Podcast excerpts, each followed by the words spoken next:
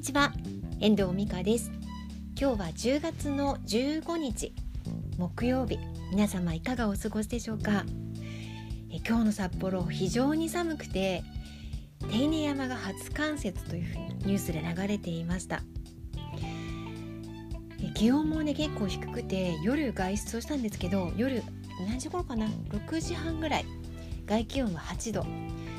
えー、コートを出してダウンを着ていました。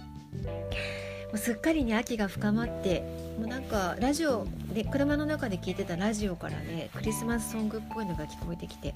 もうあっという間に年末が来てしまうんじゃないかそんな錯覚にも陥ります。で今日の話なんですけれども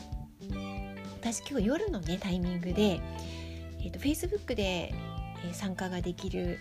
えーと出版記念講演会にちょっとだけ参加することができました、まあ、これは私が尊敬するブックライターといって、えー、と本を、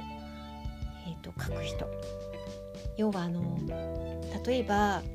アスリートとか、まあ、経営者の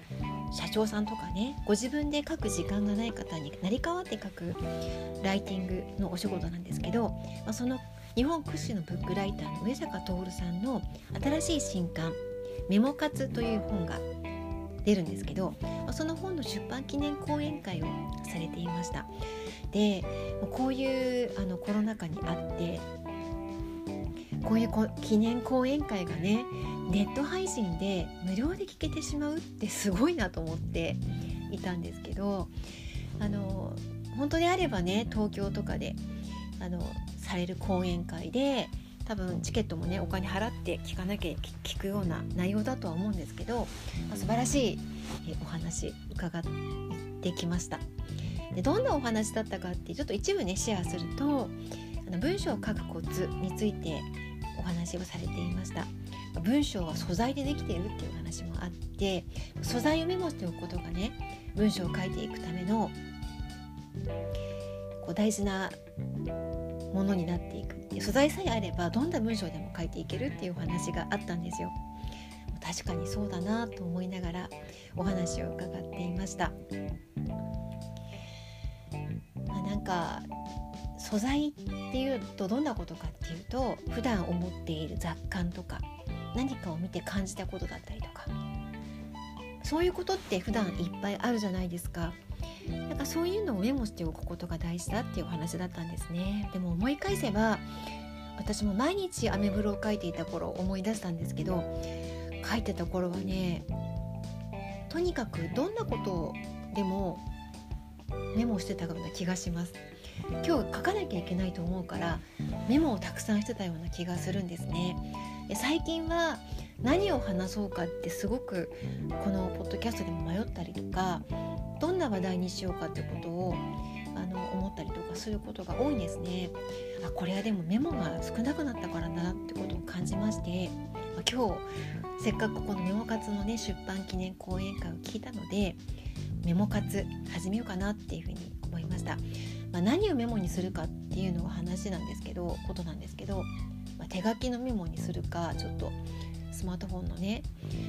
メモを使うかちょっとまだ決まってないんですがもうちょっとメモマンになろうかななんて思っています。まあ、文章を書く時って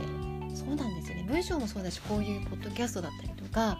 YouTube ネタもそうなんですけどあこれをネタにしようなんて思うタイミングっていうのは本当にふとした瞬間に起こってくるんですよね。何気ない時思いつきだったりとかそんな感じで思うのでメモって大事だなって思います。